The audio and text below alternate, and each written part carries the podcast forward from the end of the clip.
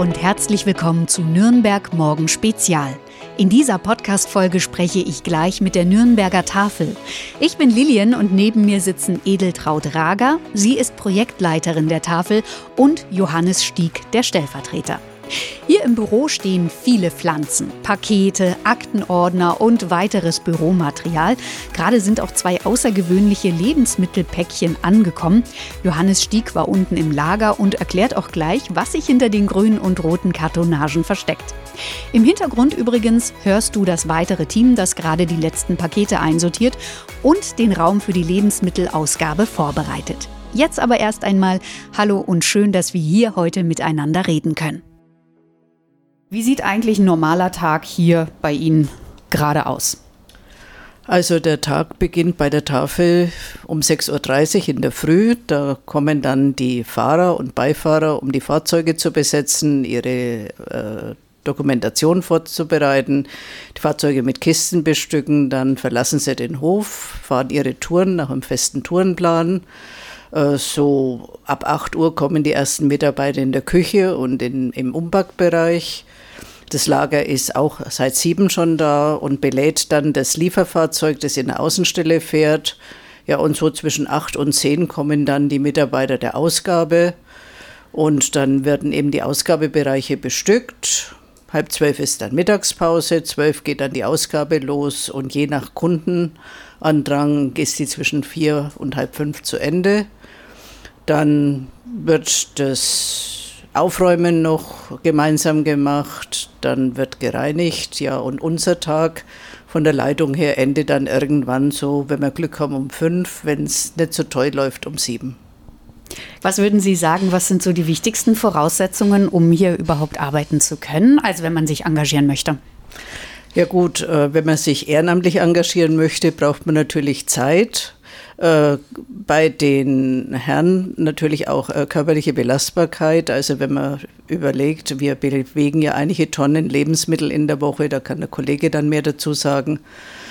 Äh, und natürlich auch äh, Freude dran, anderen zu helfen und ein äh, bisschen auch eine Beziehung zu Lebensmitteln, dass man einfach auch entsprechend mit den Lebensmitteln, die ja schon eine gewisse Lebensdauer hinter sich haben, noch gut umgeht, damit auch der Kunde dann noch Freude dran hat und man sie dann nicht entsorgen muss.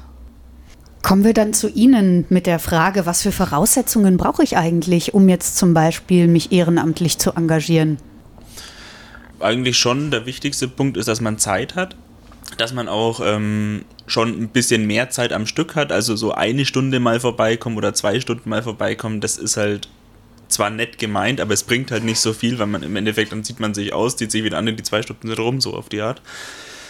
Ähm, und vor allem aber halt auch Freude am Umgang mit, mit Lebensmitteln und mit Kunden direkt, ähm, weil es auch nicht für jeden unbedingt so selbstverständlich ist, dass man dann halt auch viel mit Leuten arbeitet. Gerade jetzt bei uns ähm, haben wir auch viele verschiedene Nationalitäten bei den Kunden. Da komme ich ähm, gleich nochmal drauf zurück. Genau, bei denen dann halt auch gerade äh, das Problem mit der Sprachbarriere relativ groß ist. Ähm, da muss man schon auch ein bisschen kreativ sein, wie man dann mit den Leuten kommunizieren kann. Aber wirklich hauptsächlich ähm, Zeit und auch die Kontinuität, dass man regelmäßig kommen kann und nicht dann, dass man sagt, ja, ich komme alle sechs Wochen mal für drei Stunden. Das bringt halt nicht viel.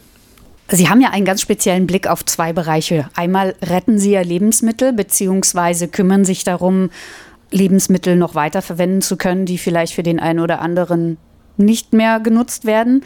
Und zum anderen kümmern Sie sich ja auch um das Problem ähm, Armut. Wie kann ich mit Leuten umgehen, die vielleicht jetzt nicht das Geld haben, täglich bei Rewe einkaufen zu können? Fangen wir vielleicht mit dem Teilbereich an. Was für eine Art Armut erleben Sie jetzt hier in der Stadt? Reden wir hier von einer Altersarmut oder sind ganz verschiedene Altersgenerationen dabei, also von jung bis alt? Was ist so Ihre Erfahrung? Ja, also tatsächlich eigentlich ähm, sind wir hier die Armut in so gut wie jedem Bereich. Klar, ein großer Teil davon ist die Altersarmut. Viele Leute, die in Rente sind, ähm, auch ihr Leben lang gearbeitet haben und dann halt im, im Niedriglohnsektor waren ähm, und dann eine Rente von 600, 700 Euro im Monat bekommen. Davon kann man nicht leben, das ist einfach zu wenig. Vor allem, wenn man bedenkt, dass man, wenn man in Miete wohnt, schon mindestens zwei Drittel davon dann für die Miete draufgehen. Ähm, wir haben auch die Armut ähm, von geflüchteten Menschen, gerade jetzt auch in Bezug auf die Ukraine noch, ähm, dass wir da relativ viele Kunden haben, ähm, die bei uns sind. Ähm, aber auch natürlich ähm, Kunden, die aus komplett anderen Gründen herkommen, die haben ihre Arbeit verloren oder der, der Ehepartner, der eigentlich arbeiten war, hat das Geld hergebracht und der ist verstorben plötzlich und dann rutscht man in die Armut, weil man selber halt noch keine Arbeit gefunden hat oder einfach ganz normal Arbeitslosengeld bekommt oder Asyl oder irgendwas in die Richtung, also eigentlich in jedem Bereich. Und was wir hier auch halt viel haben, ist dann die Kinderarmut, die allerdings halt eine Folge davon ist, dass die Eltern selber schon arm sind. Also wir haben jetzt nicht nur Kinder, die zu uns kommen, sondern wir haben immer die Eltern, die eben die Kinder schon mitbringen. Ich habe hier auch eine Frage aus der Community und zwar war das Stichwort unsichtbare Armut. Können Sie das bestätigen? Gibt es da einen Trend, dass jetzt immer mehr Leute kommen, denen man das vielleicht auf den ersten Blick nicht ansieht, aber die einfach jetzt auf die Tafel angewiesen ist? Oder ist das äh, nur ein subjektives Empfinden? Mm, ist ein bisschen schwierig zu sagen. Also für mich persönlich, ich erkenne mittlerweile meistens auch schon ob Leute jetzt arm sind oder nicht, einfach weil man mit der Zeit einen Blick dafür entwickelt. Ja, klar. Ähm, es ist allerdings natürlich auch so, dass Leute jetzt nicht nach außen hin ihre Armut tragen, sondern wenn die Menschen rausgehen ähm, oder auch zu uns zum Einkaufen kommen oder was, dann versuchen die Leute sich immer möglichst gut darzustellen ähm, und weiß nicht, aufzuhübschen, gute Klamotten zu tragen, damit das eben nicht auffällt. Wir haben auch Kunden, die teilweise von einer Stadt von einem Stadtgebiet in ein komplett anderes zum Einkaufen kommen, damit eben keiner mitkriegt, dass sie arm sind und zur Tafel kommen, ist ein bisschen schwierig, da jetzt so genau eine Aussage drüber zu machen. Frau Rager, Sie haben ja relativ viel Erfahrung gesammelt, jetzt hier auch beim Bayerischen Roten Kreuz und ehrenamtlich und hauptamtliche gearbeitet. Was ist so Ihre Erfahrung über die Jahre hinweg? Was würden Sie sagen? Also ich denke, äh, die unsichtbare Armut ist halt vor allem bei den älteren Menschen, also bei den äh, kleinen Rentnern, sage ich mal, äh, die nach außen hin ganz schwer zugeben können, also es reicht nicht mehr und die wirklich ich sage es jetzt einmal ein bisschen salopp, rumtricksen, nur damit niemand es irgendwie mitbekommt. Äh, die hätten schon über Jahre eigentlich die Möglichkeit, bei uns einzukaufen oder abzuholen und nehmen es nicht wahr, weil es für sie einfach so eine Kapitulation ist. Also jetzt habe ich ein Leben lang geschafft, irgendwie durchzukommen und jetzt bräuchte ich plötzlich fremde Hilfe. Und das, denke ich, ist einfach das Schlimmste, weil die Menschen erreichen wir nicht. Also wir wissen, dass sie da sind. Wir machen Angebote in der Nähe. Wir haben jetzt letztes Jahr eine neue Ausgabe eröffnet in der Nordstadt, wo wir dachten, genau das Problem bedienen zu können, dass man sagt, hier haben wir was, wohnortnah, ihr könnt kommen. Die kommen nicht weil sie es nach außen hin einfach nicht darstellen wollen. Also ich bin jetzt einfach auch in der Gruppe, die was an Hilfe brauchen könnten. Äh, und ich äh, laviere mich lieber irgendwie durch, dass ich nur nicht irgendwie das darstellen muss nach außen. Und ich finde, das ist einfach das Traurigste. Ist es vielleicht ein gesellschaftliches Problem oder ein politisches Problem? Wie kann, was, was wäre Ihre Frage an die Politik beispielsweise? Ich weiß nicht, ob die Politik da helfen kann. Ich denke, das ist einfach ein persönliches und ein gesellschaftliches Problem, denn die Generation, die jetzt 80 ist, das war die Generation, die eigentlich Deutschland mit aufgebaut hat, die als junge Leute hingelangt haben, damit es weitergeht. Und jetzt sind sie selber in der Situation, wo sie Hilfe bräuchten, die ihr Leben lang die Macher eigentlich waren. Und ich glaube, das ist das Problem. Da kann die Politik auch nichts machen. Ich denke, da muss einfach versucht werden, äh, über alle möglichen Kanäle den Menschen zu signalisieren, es ist überhaupt kein Schand, denn die Lebensmittel sind da. Und ich meine, gerade so Lebensmittelretter, die jetzt nicht unseren Hintergrund haben, dass sie nur an Bedürftige abgeben, äh, kokettieren ja damit. Also bei uns ist es völlig egal, ob jetzt der Porsche-Fahrer kommt oder ob jemand kommt. Du kannst die Lebensmittel holen. Und das muss man einfach versuchen zu platzieren. Und da sind wir relativ ratlos, weil man einfach die Gruppe nicht erreicht. Denn das sind die, die jetzt vielleicht nicht unbedingt am PC sitzen und sich dann über die Medien, über die sozialen Medien auch austauschen äh, oder die einfach auch in irgendwelche Veranstaltungen gehen, wo man es mitkriegt, sondern die sitzen halt zu Hause, versuchen das dann irgendwie klarzukriegen, gehen vielleicht noch in irgendeinen Treff, äh, wo man sich einmal auf einen Kaffee günstig treffen kann. Aber so wirklich erreichen tun wir sie nicht. Und das macht uns relativ ratlos. Haben Sie vielleicht Ideen, wie man Leute erreichen kann, die vielleicht jetzt nicht gerade mehr auf sozialen Medien unterwegs sind oder wie man für die Nürnberger Tafel werben könnte? Also es ist natürlich insgesamt so ein bisschen schwierig in die Richtung. die meisten Jungen, wie die Frau, äh, jüngere Leute, wie die Frau Rager schon angesprochen hat, ähm, erreichen wir über diese ganz normalen Medien schon bei den älteren Menschen. Ähm, gut, man kann es halt, es gibt manchmal so Stadtteilzeitungen, über die man das eventuell machen kann, dass man das inserieren kann. Wir hatten jetzt ähm, mit einer äh, Wohnbaugenossenschaft hier in Nürnberg äh, eine Kooperation, dass wir in deren Zeitung das auch bringen können, weil auch die eben Wohnungen äh, hat, in denen viele solche Menschen leben, die wir erreichen möchten. Vielleicht auch, dass man da Kooperationen mit Kirchen macht, dass das da vielleicht auch nochmal irgendwie angesprochen wird. Ähm, in die Richtung kann man gehen, also über die ganz, sagen wir mal, alten analogen Medien, die die Leute erreichen, aber alles, was mit Technik zu tun hat, ist da schon schwierig. Haben Sie denn konkrete Wünsche, ähm, ja, was Sie sich von Ihren Mitmenschen wünschen oder alles in Bezug auf äh, Armut, Armutbekämpfung oder so in diese Richtung? Ja, naja, ich würde mir von den Mitmenschen eigentlich am meisten wünschen, dass weniger weggeguckt wird und dass die Leute anfangen, wieder wie früher den Leuten mehr zu helfen und nicht immer nur auf sich selber gucken. Weil es hat sich ein starker Trend entwickelt in den letzten Jahren, also meiner Meinung nach, dass immer mehr Leute nur noch auf sich gucken, schauen, dass es ihnen noch gut geht und denen eigentlich relativ egal ist, was außenrum passiert. Es gibt ja aus meiner Sicht zwei verschiedene Arten, wie man durch die Corona-Pandemie gegangen ist. Also jetzt, wenn ich an meine Nachbarschaft denke, wir hatten auch ältere Mitbewohner, die haben wir dann versucht zu versorgen in irgendeiner Art und Weise, sollen wir für sie einkaufen gehen und so weiter. Ist durch Corona ähm, mehr zerstört worden oder ist ein neues soziales, gesellschaftliches Gefühl aufgekommen? Was kam bei Ihnen vielleicht bei der Nürnberger Tafel an? Darf ich hier Frau Rager noch mal Fragen stellen? Also äh, ich denke jetzt, was wir jetzt wahrnehmen können in unserem Umfeld, hat Corona schon dazu beigetragen, dass man zusammenrückt.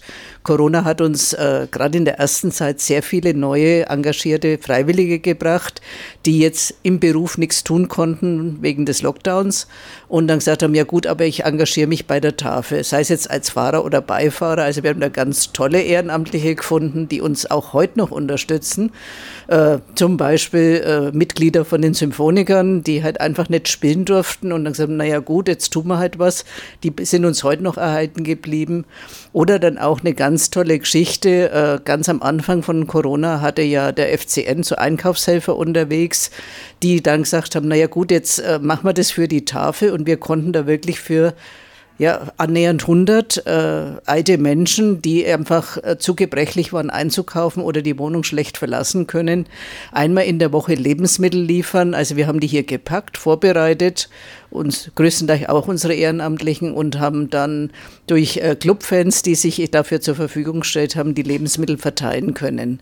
Und das ist auch eine ganz tolle Gruppe, die uns jetzt seit Anfang der Pandemie begleitet, die dann verschiedene Aufgaben wahrnimmt und die jetzt im Januar wieder als Gruppe zusammen eine neue Abendausgabe äh, bestücken, also personell bestücken und unterstützen wollen, weil sie sagen, wir wollen was dann eben auch für die berufstätigen Armen tun, äh, wo es halt hin und vorne nicht reicht mit dem Geld, dass sie am Abend noch nach dem Beruf oder nach der Arbeit kommen können, Lebensmittel abholen. Also es hat uns viel gebracht, aber was natürlich drunter gelitten hat, waren die Kontakte zu den Kunden.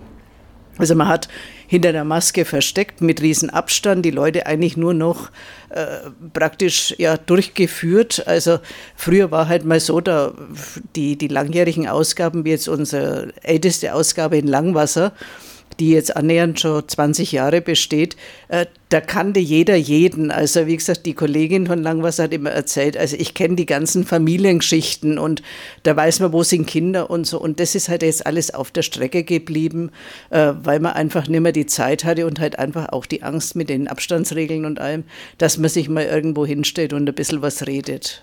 Und jetzt natürlich auch mit den Ukrainern ist es halt diese ganze äh, zeitliche Anspannung. Wir versorgen ja weit mehr Menschen als vorher, dass halt einfach so das Persönliche auf der Strecke geblieben ist. Das ist sehr schade. Kommen wir zu dem Stichwort mehr Menschen. Was ist so die Tendenz? Äh, seit wann merken Sie, dass immer mehr Menschen auf die Tafel angewiesen sind? Mhm. Naja, also der große Schlag kam natürlich ähm, durch eben den Ukraine-Krieg. Ähm, wir sind ins Jahr 2022 äh, gegangen mit 4.500 Bestandskunden, die wir in Nürnberg hatten. Was man dazu sagen muss, ist auch, dass eben jede Tafel nur in ihrem Stadtgebiet sozusagen oder Landgebiet äh, Kunden akzeptieren darf. und die, die über der Stadtgrenze sind, müssen eben zur Nachbartafel gehen. Also wir hatten viereinhalbtausend. Mit dem Ukraine-Krieg äh, kamen dann eben sehr viele Flüchtlinge mit zu uns. Dann waren wir kurzzeitig im Juni, Juli, August rum so bei 11, 11.500 Kunden. Jetzt hat sich es einigermaßen eingependelt bei ungefähr 8,5, 8,3 Vierteltausend Kunden. Ähm, das sind eben viele von den Ukrainern, die haben jetzt ihre Deutschkurse hinter sich gebracht, sind wieder in Arbeit gegangen. Da ist ein großer Teil eben jetzt quasi in, in unserer Wirtschaft wieder und hat das nicht mehr nötig. Das ist so der größte Kundenanstieg gewesen. Was wir jetzt aber halt merken, ist eben, dass es sich bei 8.500 Kunden hält, hm. was im Endeffekt heißt, dass obwohl relativ viele Ukrainer auch immer wieder weggehen, dass sehr, sehr viele Neukunden dazukommen. Und diese Neukunden sind eben, ich nenne es jetzt mal so salopp, Bestandsnürnberger die also okay. also vorher schon da waren. Das sind dann eben die Rentner, die Arbeitslosen, die mit dem Geld, was sie jetzt vor zwei Jahren vielleicht noch bekommen haben, jetzt nicht mehr über die Runden kommen. Also kann man vielleicht dann doch die Krise, die Inflation dann in irgendeiner Form wiedererkennen, zumindest, dass mehr Leute zu Ihnen kommen? Ja, ja auf jeden Fall. Auf alle Fälle, es verschärft die Situation. Äh, denn ich meine, das merken Sie selber, wenn Sie einkaufen gehen, Sie zahlen das Doppelte wie noch vor einem Viertelhalben Jahr. Äh, und wenn man ohnehin schon genau rechnen muss mit seinem Budget, was man für Lebenshaltung hat, äh, ist es natürlich schon eine ganz schwierige Ecke und da entlastet halt so äh, Einkauf bei der Tafel äh, das Budget enorm. Also wenn Sie mal rechnen, die Leute holen bei uns einmal in der Woche einen Wochenbedarf an Lebensmitteln, obwohl wir ja nur unterstützend tätig sind, wir sind ja kein Grundversorger. Und wenn Sie das in Geld umrechnen, sind Sie gut und gern bei 70 Euro in der Woche, was man eben den Geldbeutel entlastet. Kommen wir zu dem Thema, wie komme ich an diese Ausgabestelle? Was brauche ich, um quasi bei der Nürnberger Tafel äh, Kunde oder Kundin zu werden? Also eigentlich braucht es da gar nicht so viel. Im Endeffekt ähm, müssen wir oder der Kunde muss nur nachweisen oder der zukünftige Kunde, dass er eben bedürftig ist. Das geht ganz einfach, indem er ähm, Rentenbescheid, Jobcenterbescheid, Arbeitslosengeld, Asyl, was auch immer es alles Mögliche gibt, mit Wohngeld und allem und Kindergeld.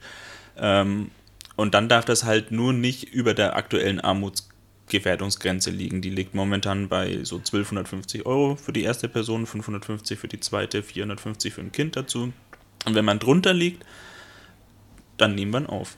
Weil dann ist er armutsgefährdet und dann ist es gar kein Problem. Da geht man dann einfach zwischen 10 und 12 Uhr in die Ausgabe seiner Wahl. Die haben an verschiedenen Tagen offen. Dann muss man halt gucken, dann welche gerade offen hat.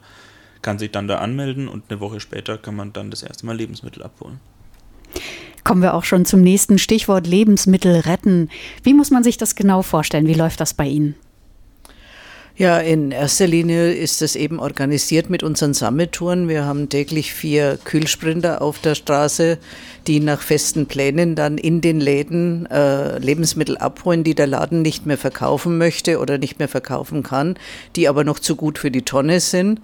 Das heißt, unsere Fahrer, Beifahrer fahren dann in den Laden, gehen im Regelfall auf die Rampe. Da sind die Sachen bereitgestellt oder werden aus der Kühlung geholt, je nachdem, was es ist. Und dann sucht man die, schaut man die Kisten nochmal durch ob wirklich alles einwandfrei ist, sortiert nochmal aus und die Ware, die dann hier eingeladen wird, kommt dann am Ende der Tour, meistens so gegen Mittag oder früher Nachmittag, je nach Wochentag, zu uns hier in die äh, Sigmundstraße. Da ist unser Zentrallager und die größte Ausgabe. Und da wird dann unten im Keller nochmal durchsortiert, Sorten rein sortiert, sodass die Ausgabe wirklich eine Kiste bekommt mit Gemüse, wo man sagt, oder mit Obst. Das kann man gut weitergeben.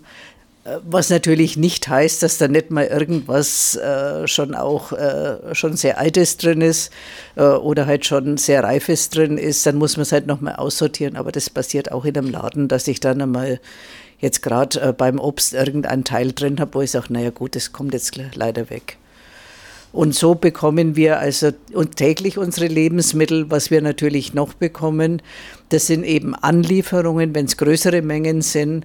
Äh, das funktioniert dann über unsere Bundes- und Landeslogistik, dass eben von Firmen über Produktionen oder mal was falsch etikettiert ist oder so an die Tafeln abgegeben werden. Und wir geben aber unsere Ware, das macht in erster Linie der Kollege dann noch an Nachbartafeln ab, die einfach nicht die Lagerkapazität haben wie wir und was natürlich auch hier in Nürnberg noch eine ganz feine Geschichte ist, wir sind in unmittelbarer Nähe des Großmarktes. Das heißt, wir bekommen zweimal in der Woche bei unseren Großmarktfahrten wirklich feldfrisches Obst und Gemüse, also vor allem Gemüse, äh, was dann an die Kunden weitergeht. Und das ist natürlich schon eine tolle Geschichte. Wir bekommen auch mal von Speditionen Havarieware oder irgend sowas. Also man muss halt einfach immer sehr viel unterwegs sein, gucken, wo gibt es was, wo sind neue Quellen irgendwie. Die Kunden werden nicht weniger, die Ware in den Läden wird auch nicht mehr. Äh, denn die ganzen äh, Lebensmitteleinzelhandel muss ja gut kalkulieren. Also die kalkulieren teilweise punktgenau oder haben dann selber noch einen Abverkauf zu reduzierten Preisen. Und dann braucht man einfach neue Quellen. Aber ich denke mal, wenn man sich bewegt und wenn man guckt und wenn man viel redet auch und es platziert, was wir machen, dann bekommt man auch die Ware her, die die Kunden eigentlich haben möchten. Klingt nach sehr kreativen Netzwerken, wenn ich jetzt so sagen darf. Ähm, ja, kommen die Spender auf Sie zu oder ist es tatsächlich so, dass Sie da äh, Ihre Kontakte haben und anfragen, Mensch, wie schaut's aus? Es ist beides. Also äh, wir haben immer wieder mal die Situation, dass jetzt neue Spender auf uns zukommen, dass sie sagen, ja Mensch, weiter holen. Und das muss man halt dann pflegen, diese Kontakte. Aber wir gehen dann auch aktiv auf Spender zu. Also es gibt ja so, so Ware, die bekommen wir sehr selten. Das ist vor allem halt bei uns äh, da im Sprachgebrauch die Trockenware, also halt haltbare Lebensmittel. Da muss man dann einfach schon ein bisschen sagen, ja, wir bräuchten und wer kann einmal und wie gesagt, das Wichtigste ist halt äh, äh, vernetzt sein und reden und halt platzieren. Und es findet sich dann schon immer irgendeiner, der irgendeinen kennt und dann vielleicht sagt, Mensch, geh doch da mal hin, die Tafel würde das nehmen. Der Laden oder der Erzeuger spart sich die Entsorgung von noch guter Ware. Und wir haben halt einfach Sachen zusätzlich zum Verteilen. Hier gab es ja jetzt heute eine sehr spannende Lieferung, würde ich jetzt sagen, eher untypisch. Ich habe Sie schon vorhin gefragt, was ist denn heute angekommen und worum handelt es sich eigentlich? Ähm, ja, wir haben heute eben über den Landesverband äh, eine relativ große Lieferung bekommen. Es sind 40 Tonnen am Hof gewesen mit ähm, 32 Paletten ähm, Nudelartigem, nenne ich es jetzt mal. Ähm, also es sind zwei verschiedene. Das sind einmal ähm, äh, Nudeln aus schwarzen Sojabohnen. Also die sind wahrscheinlich relativ noch normal, die kann man ziemlich gut verteilen. Und auch Nudeln aus einer Frucht, die nennt sich anscheinend Cognac-Wurzel. Ähm, also so halt einfach Veggie-Nudeln nenne ich es jetzt mal. Ähm, haben wir bekommen, haben wir jetzt unten eingelagert und werden jetzt versuchen, eben über die nächsten Tage, Wochen an die Kunden und auch eben an unsere Umgebungstafeln zu kriegen. Da haben wir ja Gott sei Dank eine relativ große ähm, Tafeldichte hier, das heißt so 25, 26 Umgebungstafeln, so in eineinhalb Stunden Fahrentfernung ungefähr. Ähm, das werden wir heute ausschreiben und dann kommen die hoffentlich alle nächste Woche, diese Woche nicht mehr äh, und holen die Sachen ab. Okay. Genau, Sie sagen ja, Sie äh, retten Lebensmittel. Ist das der richtige Begriff? Oder was würde sonst mit Ihnen passieren, wenn Sie die jetzt zum Beispiel nicht mitnehmen würden? Also ich denke, Teil käme einfach in die Tonne. Also muss man ganz klar sagen, die Sachen, die wir sammeln, die kämen einfach in die Tonne, weil im Laden äh, können sie entweder nicht mehr verkauft werden oder es ist schon die neue Ware da, dass sie einfach weg müssen. Und das ist wenn man die Sachen anschaut, die wir sammeln, einfach schade, denn die sind noch zu gut für die Tonne. Wenn wir es nicht holen, vielleicht würden es Private holen, ich weiß es nicht, aber wir sehen es als unseren Auftrag eben, diese Lebensmittel, die verschwendet werden dann, weil sie halt einfach ja, für nichts produziert werden. Also zwar nicht kostenlos, aber halt einfach ohne einen Auftrag zu haben, ohne ein Ziel zu haben. Äh, und das ist einfach nicht in Ordnung, das tut man nicht. Und das sehen wir, also sehe jetzt ich als Hauptaufgabe der Tafel, diese Lebensmittel zu retten. Natürlich ist es schön, dass wir es auch an Bedürftige weitergeben können. Genau, also die Standard-Lebensmittelläden, jetzt äh, Supermärkte, die würden es auf jeden Fall einfach entsorgen. Also klar, wir als Tafel sind jetzt nicht die einzigen, die bei den äh, Leuten Lebensmittel abholen. Da gibt es auch ganz verschiedene Organisationen. Aber wenn man das Ganze jetzt mal als eins sieht, dass überhaupt Organisationen das abholen würden, hm. ähm, dann würde das wirklich in die Tonne kommen. Das, was von, wir haben auch Kooperationen mit unseren Groß, äh, mit unseren ähm, Knoblauchslandbauern, das bei denen, die würden es halt einfach einackern wieder und bei Speditionen ist es genauso, die würden es vernichten lassen, Verbrennung oder was in die Gegend. Genauso, wir holen auch manche Sachen direkt von äh, Produzenten ab, was einfach Überproduktion ist oder ein Laden hat es bestellt und dann, wollte es dann nicht mehr und dann wurde es nicht abgeholt. Das würde tatsächlich alles vernichtet werden. Das darf teilweise auch gar nicht verkauft werden. Ähm, oft ist auch schon eine Bedruckung drauf für den entsprechenden Laden, der es dann nicht äh, abgenommen hat, dann muss das vernichtet werden, weil es wird kein Produzent hergehen und dann abgefülltes Joghurt nochmal aufmachen und in eine neue Packung umschütten. Das macht niemand. Das kommt einfach, ich würde sagen, 90% würde in die Vernichtung kommen. Klingt nach einem ziemlichen Luxusproblem für unsere Gesellschaft eigentlich, oder? Dass wir jetzt einfach so Lebensmittel, weil sie falsch bedruckt wurden oder weil sie jetzt äh, von dem Laden nicht abgeholt werden, weggeschmissen werden sonst. Ja gut, die Nutznießer sind unsere Kunden. Also mir fällt jetzt eine schöne Geschichte ein, die uns vor Weihnachten eigentlich zugefallen ist. Wir sollten bei einer Spedition Ware abholen. Also das ist ein langjähriger Partner, wo wir mindestens einmal in der Woche abholen. Und dann äh, ruft mich die Mitarbeiterin von dort an, ich habe jetzt noch Pute dazu bekommen. Wollen Sie das auch? So, ja, natürlich. Denkt man, naja, gut, ist Putenfilet oder halt Putenbrust oder sowas. Dann ruft mich der Mitarbeiter an, der es abholen soll, und sagt, Sie wissen schon, dass das ganze Viecher sind.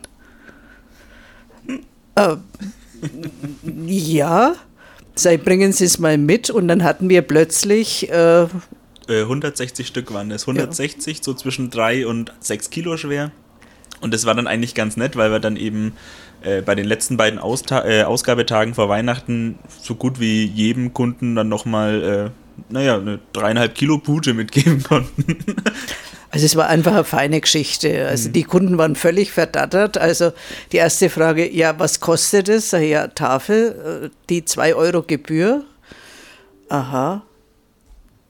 Ja, und wie sind die? Dann hat der Kollege halt dann gezeigt, wie die sind. Und ich meine, das war einwandfreie Ware, das mhm. war auch so eine Geschichte. Äh, vermutlich wegen einer Termingeschichte ist sie nicht mehr abgenommen worden vom Besteller. Und dann hatte eben die Spedition jetzt kurz vor Weihnachten da 130 äh, frische Vögel dort. Also wie gesagt, die waren ja nicht tiefgefroren oder was. Und unsere Kunden haben sich riesig gefreut. Einer hat mir jetzt die Woche erzählt, die war super toll, die ganz prima. Also damit war das Weihnachtsfest für 130 Familien gerettet, würde ich sagen. 160. ja, großartig. Ähm, Gibt es tatsächlich auch so äh, Sachen, wo Sie sagen, ähm, das, das können wir nicht mehr annehmen, was Ihnen angeboten wird? Also gibt es da so die Katastrophengeschichten oder ist das Betriebsgeheimnis? Naja, also, also ich sage mal so, ähm, wir bei uns haben ja das große Glück, dass wir relativ viele Kunden aus ganz, ganz verschiedenen ähm, Bereichen auf der Erde haben. Äh, da wird eigentlich fast alles abgenommen. Was aber zum Beispiel überhaupt gar nicht ging, vegane Beefy. Das, das ist, also das haben wir auch versucht, an andere Tafeln zu verteilen. Wir hatten da mal eine Ladung bekommen von 12, 13 Paletten. Da war man einen Monat später immer noch dran, dass wir versucht haben, die irgendwo weiterzubekommen. Das, die, nein, also was die da in der Qualitätsmanagement dort gemacht haben, ich weiß nicht, wahrscheinlich waren die geschmacklos. Aber die Dinger sind wirklich widerlich. Die kann man niemandem anbieten. Weil es eine gut gemeinte Spende war, ne? Ja, ja, natürlich das schon. Das war eine ganz tolle Geschichte. Das war also im Zusammenhang mit dieser Erdbebengeschichte da in der Türkei. Und dann haben eben äh, türkische Vereinigungen hier gesammelt und haben es dann aber wegen äh, MHD-Problemen äh, nicht mehr weitergeschickt äh, in die Türkei, weil eben das MHD zu nahe war. Und sie sagt, na gut, Tafel. Ne? Und äh, ich, der Spezialist, muss ja nicht nachfragen, was es ist. Und sage, Piwi, ja logisch nehme ich. Ne? Und dann haben es die Herren abgeholt und dann sagt der Kollege, Sie wissen schon, dass das Vegane sind. So, naja, die kriegen wir schon weiter. Aber das war sehr schwierig. Also da haben wir lang dran verteilt. Da, also ich hatte da so ein bisschen gehofft, eigentlich, es gibt auch diese Rindfleisch-Beefy. Ja. Dass es die gewesen wären, weil ich meine, wenn es in die Türkei geht, dann die essen ja kein Schwein, ganz normal. Richtig. Das heißt, äh, hatte ich gehofft, dass es eben die Rindfleisch-Version ist, aber dann war es halt leider die vegane Version. Kurz Nein. nur zum Zusammenfassen, also Mindesthaltbarkeitsdatum ist ein Kriterium. Was sind dann noch so Kriterien, die Lebensmittel bei Ihnen haben? Für uns ist das MHD äh, wirklich nur das, was halt ist, eine Empfehlung. Also wir geben, dürfen auch Ware ausgeben, die das MHD schon überschritten hat. Es muss halt einfach gewährleistet sein, ist, dass die Ware noch einwandfrei ist. Und wenn wir das an erwachsene Menschen abgeben, das lassen wir uns also auch bei der Anmeldung schon unterschreiben, dass mit der, wenn die Ware über die Theke geht, auch die Haftung auf den Kunden übergeht. Und der Kunde muss natürlich noch mal gucken. Äh, und MHD erreicht heißt ja nicht zwangsläufig giftig. Die Ware ist zum Teil noch einwandfrei und lang übers MHD hinaus. Äh, und das geben wir dann weiter. Nur, wie gesagt, es war halt eine Spende, die konnten die so sicher auch nicht mehr platzieren. Und wir waren dann die vermeintlichen Nutznießer. Also wir haben es dann irgendwie weitergebracht, aber ja. Kommen wir zu meinen letzten Fragen. Und zwar möchte ich gerne wissen, was ist so Ihr Wunsch für 2024? Worüber würden Sie sich freuen? Was würde Sie weiter voranbringen oder was sollte generell passieren? Ja, ein, einige Wünsche hängen natürlich mit unseren neuen Projekten zusammen. Wir äh, haben jetzt ab Januar eine Kooperation mit, einer, mit der Feschbergkirche. Das heißt, äh, in den Räumen der Gustav-Adolf-Kirche werden wir dann ab Januar äh, Lebensmittel ausgeben. Wir hoffen dann eben, dass wir durch die Bekanntheit der Feschbergkirche auch an unsere äh, Zielgruppe ältere Arme herankommen. Dann werden wir auch im Januar ein neues Projekt beginnen in St. Elisabeth, also einmal in der Woche warmes Essen an vor allem äh, wohnungslose Menschen und andere Bedürftige in der Innenstadt ausgeben.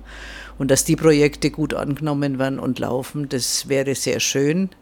Ganz toll wäre es natürlich, wenn die Kundenzahl nicht noch weiter steigt, weil es ist ja ein Zeichen, dass die Armut auch weiter steigt und dass es immer mehr ähm, Bereiche der Gesellschaft betrifft, dass wir halt das, was wir jetzt an Kunden haben, einigermaßen noch bedienen können und ja, dass eigentlich das, was wir tun, immer weniger gebraucht wird.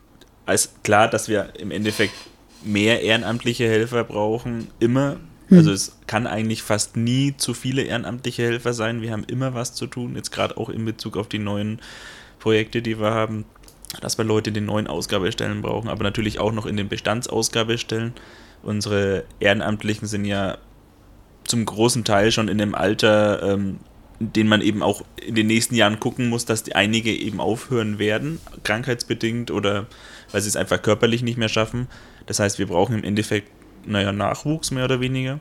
Das heißt, da Ehrenamtliche wäre natürlich super, wenn man Leute bekommt, die dann auch einen Tag in der Woche investieren können, um hier Menschen zu helfen.